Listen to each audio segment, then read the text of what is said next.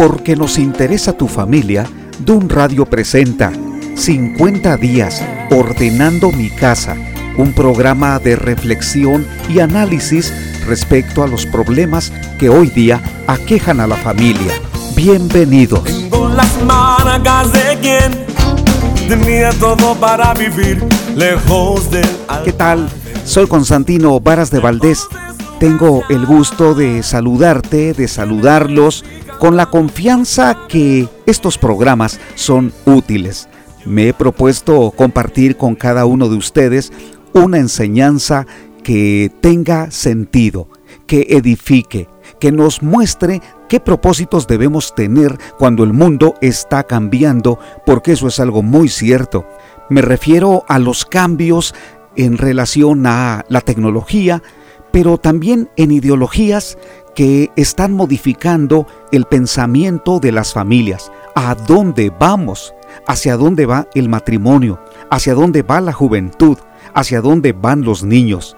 Cuando considero la problemática social respecto a cada una de las noticias que escucho, entonces concluyo, el mundo no solo ha cambiado, sino que nos ha hecho cambiar a nosotros, pero no siempre para bien, sino para mal, porque hoy tenemos menos resistencia para amar, tenemos más dificultad para perdonar, tenemos menos elocuencia para hablar en el matrimonio, tenemos más conflictos para sostener una buena comunicación de padres a hijos. En otras palabras, los cambios de vanguardismo del mundo en relación a el emprendurismo, la tecnología, los avances, eh, todo aquello que la ciencia nos ha dicho, hemos descubierto todo esto en el área de medicina, en el área espacial y en otras tantas cosas, nos quedamos asombrados. Tenemos mejores aviones, mejores submarinos, mejores vías de comunicación, tenemos inclusive en la electrónica los televisores ahora con 8K de mayor resolución y mejor nitidez, solo por mencionar algunas de las cosas que nuestro mundo está desarrollando. El problema es que en la familia o en el matrimonio o en las relaciones personales no avanzamos. ¿Por qué no se presenta un modelo o una plataforma en donde se hable de que ahora tenemos este paradigma para la familia? Existe mucha soledad, distanciamiento, así que estoy desarrollando un proyecto para que tu familia viva mejor. ¿No crees que deberíamos escuchar esas noticias y que se vuelvan virales por medio de videos, de declaraciones, y hasta de aplicaciones en las diversas plataformas de redes sociales. Pero parece que estoy soñando este día, porque cuando tengo la oportunidad de conversar con jóvenes y despierto confianza en ellos, me quedo anonadado. Su juventud es el momento de tomar decisiones, de construir un futuro. Sin embargo, algunos de ellos están paralizados, no saben qué hacer o ya cometieron demasiados errores y no es que yo esté hablando de aquellos muchachos que viven en las calles, que han salido de su casa y que son un problema para el gobierno. Estoy hablando de aquellos muchachos que podrían considerarse de familia, buenos hijos, buenos estudiantes, pero no tienen un plan para el futuro. La vida simplemente es como te toque vivirla. Vive el hoy, lo que venga, lo que te guste, lo que resulte que para ti sea conveniente. Esa filosofía griega se llama hedonismo, el culto al placer. O podríamos también llamarle humanismo, el culto al yo. Yo puedo, yo quiero, yo necesito. Entonces pregunto, ¿existe algo mejor? Por supuesto. Y no es que nosotros aquí en Dun Radio seamos capaces de presentar esos modelos. Solamente enseñamos los modelos que tenemos a través de la historia y que están registrados en un libro que se llama la Biblia. No es un libro viejo, aunque tiene muchos años. Es un libro inspirado por Dios, porque es vigente, por eso dije, no es viejo, porque pensamos que lo viejo está en desuso, es inútil, está pasado de moda. La Biblia es la palabra revelada que Dios nos ha dejado para que nuestra vida tenga una razón, pero más que eso, que tenga frescura, por eso pensé en un tema para hoy. ¿Qué tienes en tus manos? No te des por vencido. Estas palabras o esta frase la tomé de acuerdo a la inspiración de lo que un día aquel egipcio tan reconocido porque estaba a punto de formar parte de la dinastía faraónica llamado Moisés. Él se había criado con toda la elegancia, la educación y la preparación para que él llegara a ser no solo el príncipe, sino un día el faraón de Egipto, el hombre más poderoso, el más grande, el absoluto. Sin embargo, había algo en el corazón de Moisés que no le daba paz, y era el amor por sus hermanos hebreos. En condición de esclavitud, Dios llamó a Moisés, pero Dios le enseñó que tenía que esperar el momento de Dios. Entonces Moisés, ya sabes una parte de la historia, que él quiso ayudar a sus hermanos hebreos cuando estaban siendo golpeados por un capataz de la guardia egipcia. ¿Qué hizo Moisés? Mató al funcionario egipcio y tuvo que huir.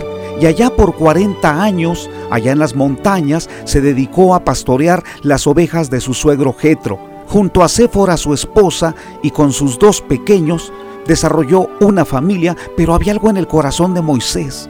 Fíjate que cuando Dios nos llama para una tarea muy importante, no vamos a estar en paz hasta que la llevemos a cabo. Es como cuando algo es útil, imagina un martillo. ¿Para qué sirve? Pues para clavar. Pero si nosotros lo tenemos tirado, lo tenemos abandonado y estamos clavando clavos con una piedra, imagínate, ¿verdad? El valor que tiene un martillo que no está cumpliendo sus funciones. Lo mismo pasa con la vida. Dios nos creó para ser libres, no para estar cautivos ni ser esclavos de algún vicio, de alguna adicción o de algún conflicto por causa de nuestros malos sentimientos. Dios nos creó para ser emprendedores, para producir todo aquello que también le dé la gloria a Él.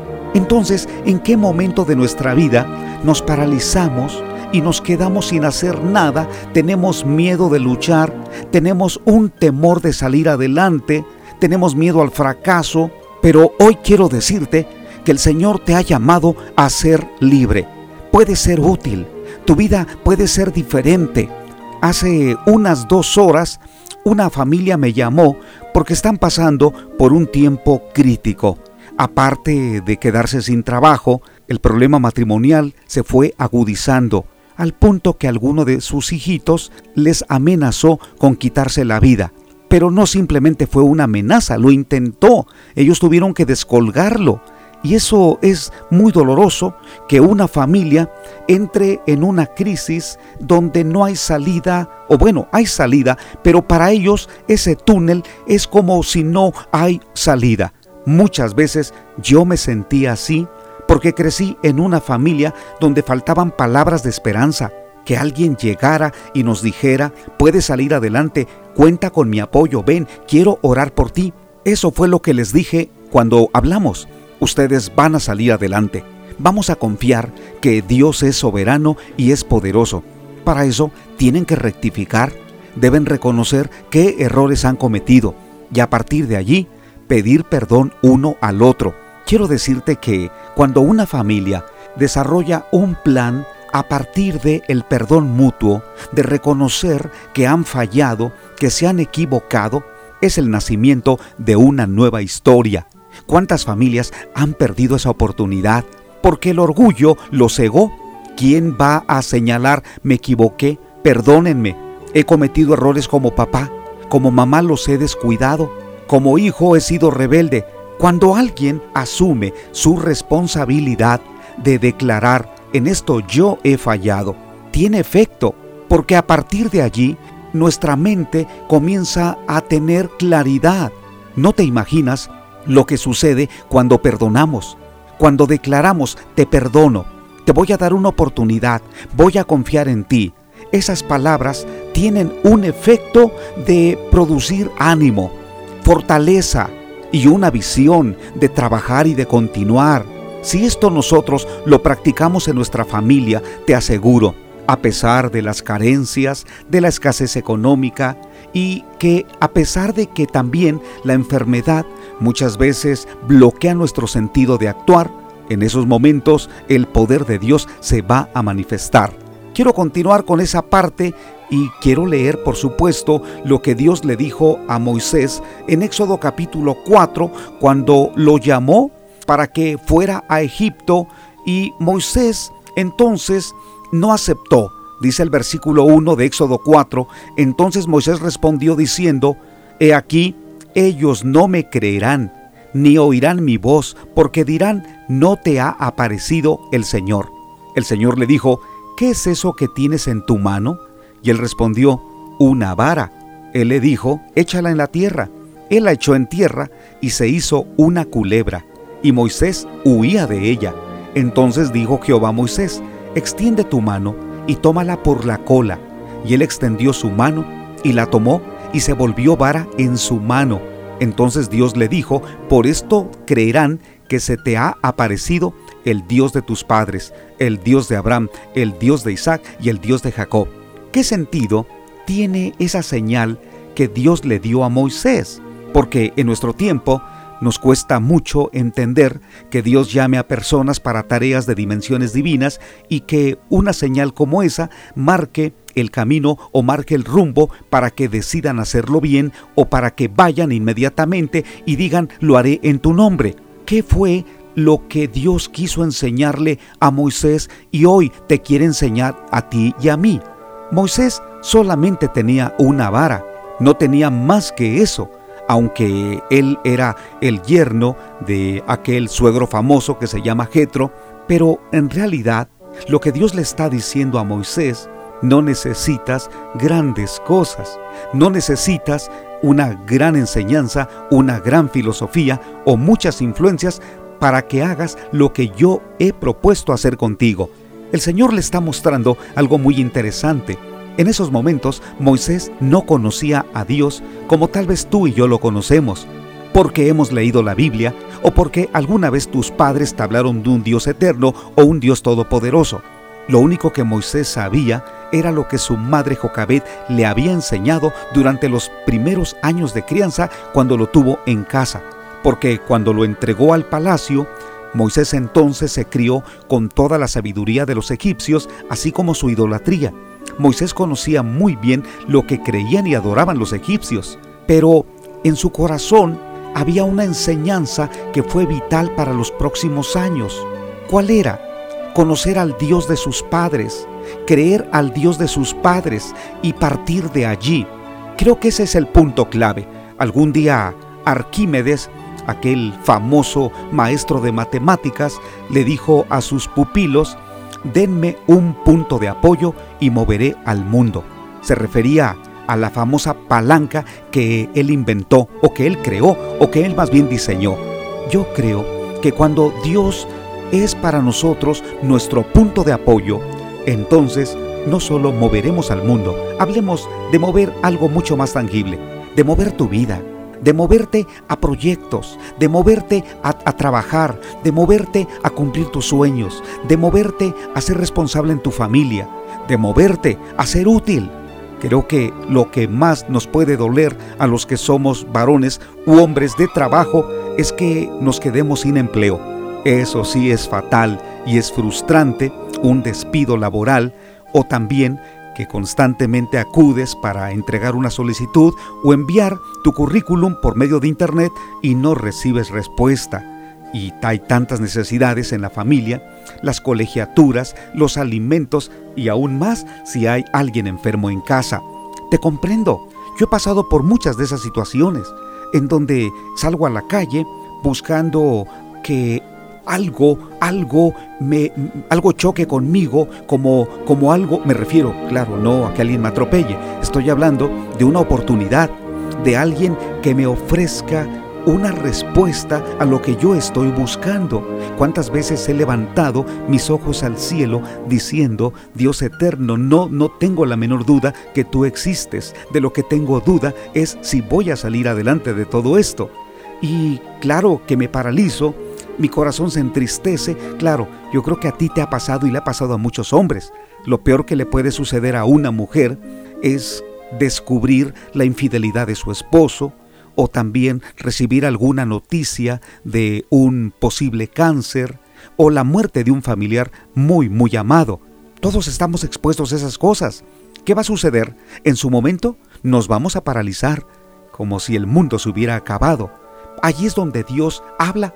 Y qué bueno que Él hable, porque aunque hoy vivimos en un mundo de mucho ruido, de muchas voces, de muchas imágenes, muchas ideas, de, de muchas canciones, muchas películas, muchas series de televisión, pero se escucha muy poco la voz de Dios. Y eso es tan terrible como una persona que va caminando en un desierto ardiente y no tiene agua. Es como alguien que está sumergido en una cueva con mucha agua o un pantano y no tiene la menor soga para, para liberarse. De ese tamaño podría ser la soledad que ahora tienes de Dios. Por eso Dios se asoma a tu vida y te dice, ¿qué tienes en tu mano? ¿Por qué pregunta Dios eso? Porque Él quiere que no te des por vencido, que sigas luchando, que te sigas esforzando, que sigas trabajando en aquellos planes o sueños o proyectos que Él puso en tu corazón, porque Dios te creó con talento. Si algo tienes, observa tus manos. Si algo tienes, es talento. Dios le dijo a Moisés, ¿qué tienes en tu mano? Era una vara.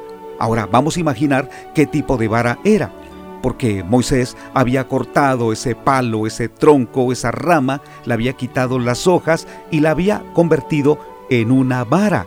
No era tan gruesa, no era un bat, no era tampoco una viga de madera, no, era una vara, era muy delgada y servía para ahuyentar a los animales esa vara también podía servir para sostenerse cuando va caminando en la montaña, como para ir deteniendo el camino o ayudándose a superar alguna piedra, alguna roca. Era una vara sencilla. Su material, su, su textura y todo de lo que estaba hecha una vara era algo tan simple. Dios no está diciendo que esa vara va a ser mágica y que de esa vara va a salir luces, magia, dinero, éxito, como la lámpara de Aladino, o como aquellos que dicen que leen las cartas, aquellos que tienen enfrente una esfera para leer la suerte. No, no es así. Lo que Dios se ha propuesto es llevar a Moisés a un punto importante, que reconozca que no tiene nada de valor en sus manos, que lo único que tiene es una vara, pero el Señor puede hacer algo extraordinario. ¿Recuerdas cuando un día la gente estaba escuchando a Jesús, se reunieron más de cinco mil personas, llegaron los discípulos y le dijeron, Señor, mira, hay tanta gente que necesitamos alimentar, ¿qué haremos? Se acercó un muchacho, le ofreció a Jesús sus cinco panes y sus dos peces. ¿Qué hizo el Señor Jesucristo, el dueño de la vida, el que sustenta, el que provee, el que tiene misericordia? Recibió esa ración, la tomó en sus manos, bendijo a Dios, oró por provisión y se multiplicó, de tal manera que ese día aquella multitud fue alimentada y hasta sobraron doce cestas. ¿Recuerdas cuando el Señor Jesucristo un día hizo lodo con la tierra, lo puso en los ojos de aquel ciego y le dio la vista? En realidad el Señor no necesita grandes materiales para hacer algo importante. Él puede trabajar de la nada. De hecho, la misma creación, el universo, fue hecho sin tener materia prima, solo por la palabra del Señor, solo porque Él lo dijo, lo anunció, lo enunció, lo proclamó. Y allí estaba la preciosa creación que hoy tú y yo admiramos y somos parte de ella. ¡Qué gran Dios tenemos! Mira las estrellas, por supuesto de noche, mira las flores, pero también debes mirar tu propia vida. Eres la hechura perfecta de Dios con todo y sus defectos y sus problemas y sus detalles, claro, pero Dios te hizo de tal manera que tienes un propósito, existes para una razón. Cuando era adolescente, yo pensé que Dios se había equivocado conmigo y que era uno de los tantos hijos que tuvo mi mamá y mi papá, pero que yo no tenía razón de estar allí. Cuántas veces me sentí inferior pensando que mi vida no tenía sentido. Pero todo cambió, pero no fue solo. El cambio no llegó solo, no fue un golpe de suerte. Me hablaron de Dios y en medio de mi orgullo, de mi soberbia, entregué mi vida a Jesucristo. Cuando digo la entregué me refiero que hablé con Él y le dije, aquí estoy, quiero conocerte, quiero servirte, quiero ser alguien útil. Así se lo dije. ¿Por qué? Porque mi vida estaba muy desgastada. Sé que algunas personas van a chocar conmigo y me van a decir, Constantino, yo no necesito tener ese tipo de encuentro con Dios para ser útil. Yo soy exitoso, he logrado tantas cosas, he viajado, tengo dinero, tengo amigos, tengo... y podrías mencionarme una lista de tantas cosas o bienes materiales que has logrado de acuerdo a tus pensamientos por tus propias manos. Así que tu conclusión es, Constantino, tú necesitabas a Dios porque, pobre de ti, no tenías recursos, estabas limitado, pero mira, yo no necesito un encuentro con Dios, yo estoy en mejores condiciones que tú. Pero es que no solo se trata del dinero o de los bienes materiales, se trata de lo que hay dentro de nuestro espíritu. Te aseguro que cuando uno compra un bien material se emociona, Puede ser desde un equipo celular hasta una computadora, un automóvil, una casa o un viaje, no sé, cada uno tiene sus gustos. Algunos se, entusiasman hasta por unos zapatos, por un dulce, por unos audífonos y algo más. Pero, ¿qué hay en el alma? Porque todas esas cosas solo nos dan un satisfactor inmediato. Hace algunos días yo compré una silla preciosa en la cual estoy sentado ahora y la disfruté mucho, pero pues ya pasó el gusto. Así que, ¿qué es lo que yo necesito? Pues necesito, si quiero satisfacer las necesidades de mi cuerpo, pues necesito algo más. Pero para satisfacer la necesidad de mi alma, no necesito una silla, ni siquiera algo material. Lo que necesito es la presencia de Dios, que ponga paz en mi corazón y que me diga como a Moisés, ¿qué tienes en tu mano? ¿Qué tienes en tu corazón? ¿Qué hay en tu vida? porque entonces Dios va a partir de allí. Vamos a hacer el siguiente ejercicio. Si Dios te pregunta a ti ahora, ¿qué tienes en tus manos? Yo voy a responder de mí, ¿de acuerdo? Para darte una idea. ¿Qué tienes en tus manos, Constantino? Tengo en mis manos una profesión porque soy comunicólogo. Muy bien. ¿Qué más tienes en tus manos? Tengo en mis manos una familia, un matrimonio. Muy bien. ¿Qué más tienes en tus manos? Tengo disposición, tengo una capacitación, claro, Dios podría sentirse muy orgulloso de mí, ¿verdad? Diciendo, oh, tengo un maravilloso hijo, tiene demasiadas cosas en las manos. Entonces tú dirías, oh, Padre, debes estar más orgulloso de mí porque yo tengo más cosas en la mano. Yo tengo una maestría, tengo un doctorado, tengo un automóvil último modelo allá en la cochera o en la puerta, entonces tú dirías, oh Padre, debes estar más orgulloso de mí porque yo tengo más cosas en la mano. Pero, en realidad, ¿qué es lo que Dios ha propuesto cuando dice que tienes en tu mano? Es decir, tengo cosas materiales, tengo cosas de valor, pero son temporales.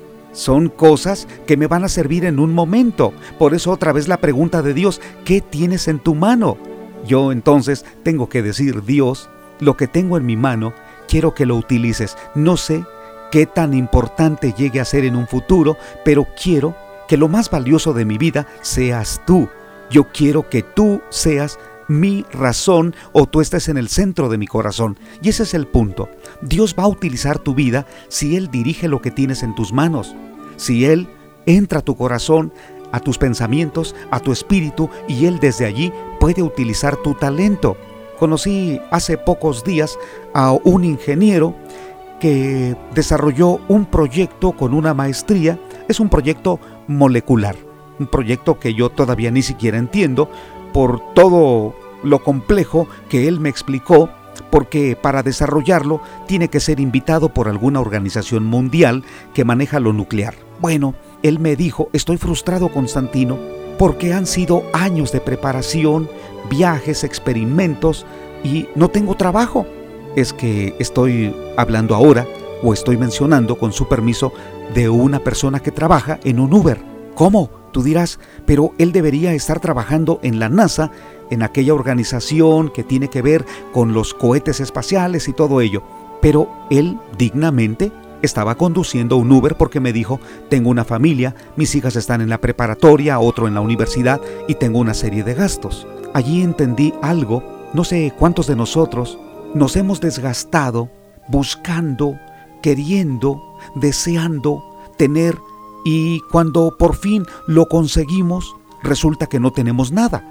¿Qué hacer entonces? Yo te digo, él tiene un trabajo digno porque está sosteniendo a su familia. Pero si Dios a él le pregunta, ¿qué tienes en tus manos? Él va a decir, tengo un automóvil. O bien, tuve una carrera o tengo una carrera y puedo ser útil. ¿Qué es lo que Dios está esperando? Que nosotros dejemos de luchar en nuestras propias fuerzas. Yo estoy seguro que a ese hombre Dios le puede abrir camino en la Secretaría de Energía o en otras áreas, estoy seguro, porque él tiene una capacitación. Creo que cuando alguien se ha desarrollado y se ha capacitado, ha luchado, ha invertido mucho dinero, se ha esforzado, pero ese no es el punto más importante de la vida, aunque te aclaro, estoy a favor de la actualización en conocimientos y de seguir buscando la mayor preparación. Estoy a favor de la profesionalización, yo sigo leyendo, me sigo actualizando, sigo yendo a seminarios, de verdad yo sigo en un entrenamiento constante, pero también reconozco que todo ello es temporal. Lo que tengo en mis manos, Dios lo puede usar y quiero que lo utilice. Pero ese es el punto, que Dios lo utilice, que no sirva solamente como una medida para que yo me declare exitoso, sino que Dios lo utilice. ¿Cómo Dios puede utilizar lo que tú tienes? ¿Cómo puede utilizar una simple vara? Dios la utilizó cuando Moisés abrió el mar rojo levantando aquella vara.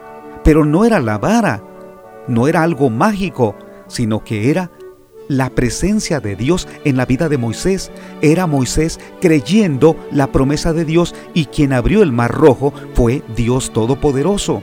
La vara entonces llegó a ser para Moisés un símbolo de la presencia, del poder y de la palabra del Señor. La vara siguió siendo siempre una vara y no había motivo para adorarla. Pero lo que sí era real era la presencia de Dios usando la vida de Moisés. Querido amigo y querida amiga, yo estoy convencido que Dios puede usar tu vida más allá de lo que imaginas, pero tienes que buscar a Dios de una forma real, no tan superficial como este mundo lo, lo promueve. Al principio del programa hablé de cambios. Y uno de los cambios, por hablar de cambios, es que en el pasado las relaciones en la familia eran mucho más fuertes, más formales, más reales, más presenciales. Hoy casi todo es virtual. Por eso es importante que luches por tu matrimonio, que luches por tus hijos, que luches por tener una relación constante con Dios, que no te acomodes a los tiempos en donde el mundo dice, todos están divorciados o todos están divorciando, todos no tienen empleo, porque muchas veces la gente exagera de esa manera, aunque creo que no son todos, pero tú no deberías caer en ese lenguaje. Un día Josué dijo, yo y mi casa serviremos al Señor. Sé que muchos otros van a adorar ídolos, pero yo y mi casa hemos tomado una decisión radical. ¿Por qué no haces tú lo mismo? Dios no quiere que te rindas, que te rindas en una tristeza melancólica, en una depresión, en una angustia, en un temor, culpándote y culpando a otros. Tu vida debe continuar bien. Para eso es importante que ahora mismo tomes una decisión. ¿Qué tienes en tus manos? ¿Qué tienes en tu alma? ¿Qué tienes en tu espíritu? ¿Te sientes totalmente frustrado por no alcanzar tus metas? Así me he sentido, pero Dios me ha levantado. Dios me ha levantado y ha reajustado mi vida. ¿Cómo? A partir de empezar por lo espiritual. Comienza por lo espiritual, comienza por relacionarte con Dios y hazlo de tal manera que leas la Biblia, porque esa parte no es religiosa, esa parte es espiritual, es el contenido más importante de tu estructura de vida. Busquemos a Dios con todo nuestro corazón. Te espero en el próximo programa aquí en Dun Radio. Gracias por preferirnos, por sintonizarnos o también por darle clic cuando entras y navegas. Gracias por acordarte de nosotros, que tenemos buena música y buenos programas.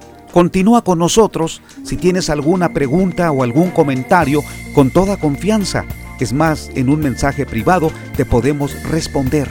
Soy Constantino Varas de Valdés. Hasta pronto. Tengo las de quien tenía todo para vivir. Lejos del altar de mi Dios, lejos de su gracia. Quien me ve así cantando. No sabe lo que es